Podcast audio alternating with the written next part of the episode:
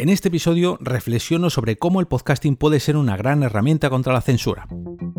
Nación Podcast presenta Al otro lado del micrófono, tu ración de Metapodcasting diaria. Un proyecto de Jorge Marín Nieto.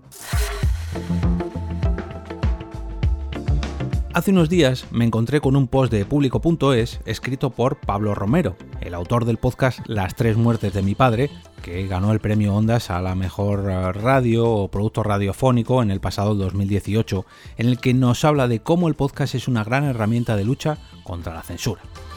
En este artículo, Pablo comienza explicando que el audio en Internet es un gran espacio de libertad en países no tan democráticos como nos gustaría, ya que por suerte o por desgracia en algunas ocasiones, pero esto lo comentaré luego, no se indexa todo lo que decimos frente al micrófono. Tampoco se puede viralizar por sí solo, sin el apoyo de las redes sociales, y sobre todo se distribuye por un montón, pero un montón de plataformas, digamos que no está unificado, a menos que seáis un podcast en exclusiva, ya sabéis de lo que hablo.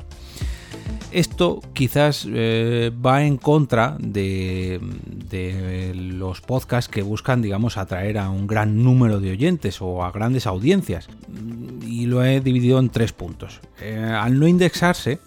mm, digamos que no será encontrado por el propio contenido sonoro. Y como mucho, será encontrado por las palabras que pongamos en el título o en las notas del episodio que suele ser algo, digamos, muy pequeño en comparación con todo lo que podemos decir de viva voz en el micrófono, a menos que nos dediquemos a transcribir todo el episodio al completo, algo que muy poquita gente hace y que, contrariamente a la duración del podcast, pues aumentará mucho en un texto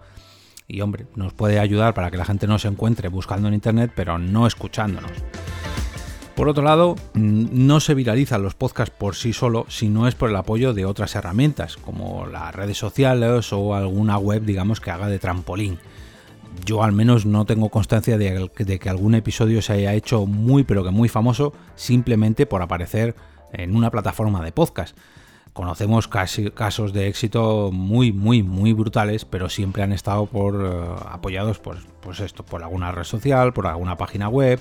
por algún personaje público, en fin, pero no por el propio podcast que se haya hecho tan tan viral que se haya conocido. Por último, se distribuye por un montón de plataformas que en muchas ocasiones incluso escapan de nuestro control. Mm, seguro que si tenéis un podcast y lo habéis buscado por su nombre, os habéis encontrado que aparecen muchas plataformas que ni siquiera sabíais que existían y que seguramente vosotros no hayáis dado de alta. Estos tres puntos hacen que en ocasiones nuestro podcast digamos que pase un tanto desapercibido para las grandes audiencias y sobre todo para el control del contenido que hay en la red, pero a su vez también lo convierte en algo ideal a la hora de expresar nuestras ideas públicamente y sin censura, que es el tema del capítulo.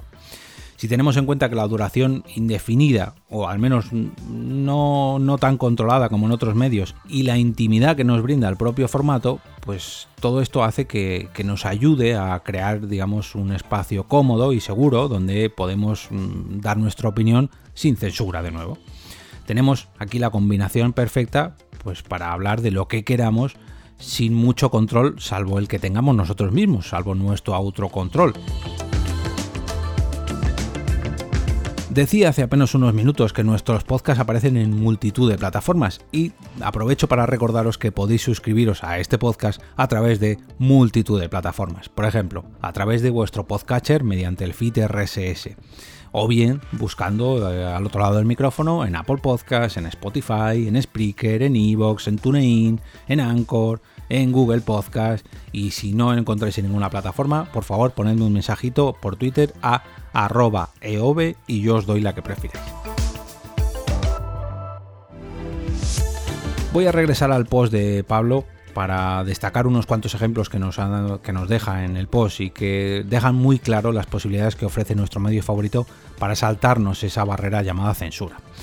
Nos lleva hasta Cuba para hablarnos de un podcast cubano llamado Cuba, entre el arte y la censura, está presentado por la periodista colombiana Deisa Rayo, donde invita, o mejor dicho, invitaba a otros artistas cubanos que, como imaginaréis, pues están completamente enfrentados al régimen de este país, de Cuba. Solamente cuenta con cinco episodios, entonces me temo que bueno, que no ha tenido mucho, mucho recorrido. También desde Cuba, mm, Pablo destaca el podcast llamado El Enjambre, que se describe de la siguiente forma. Un podcast semanal de El Toque para reflexionar sobre la cotidianidad cubana que se discute en Twitter. A través de debates, entrevistas y dramatizados o dramatizaciones, compartimos diferentes visiones sobre temas sociales, económicos, políticos y culturales de nuestro país. A continuación, Pablo nos habla del podcast nicaragüense Primer Orden, en el que José Cardoza informa de una manera totalmente independiente, esquivando así la presión que ejerce el gobierno de Daniel Ortega a todos los compañeros que tratan de hacer lo mismo en los medios más tradicionales de Nicaragua. Por último, nos lleva hasta China, no para hablar de un podcast, sino de un reportaje que ha hecho la agencia francesa de prensa o la AFP eh, donde analizan cómo gracias al formato podcast se pueden narrar historias y testimonios que no tendrían espacio en ninguna otra plataforma, ya que, pues bueno, pues eh, aquí no existe esa censura y tenemos mucha más libertad, como decía antes, ¿no? No tenemos tantas plataformas, no tenemos esa restricción de tener unos minutos contados, nos indexan un poco de puntillas, en fin, han hecho un reportaje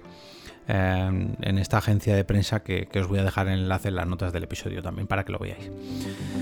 Como vemos, a veces pues no es tan malo que el podcast siga siendo un medio muy joven y que sobre todo sea un poco o un tanto desconocido para el gran gran público o para los buscadores. Esto hace que pues todavía mantenga un estilo independiente, alejado de esos indexadores y bueno, de las grandes miradas, aunque cada vez menos.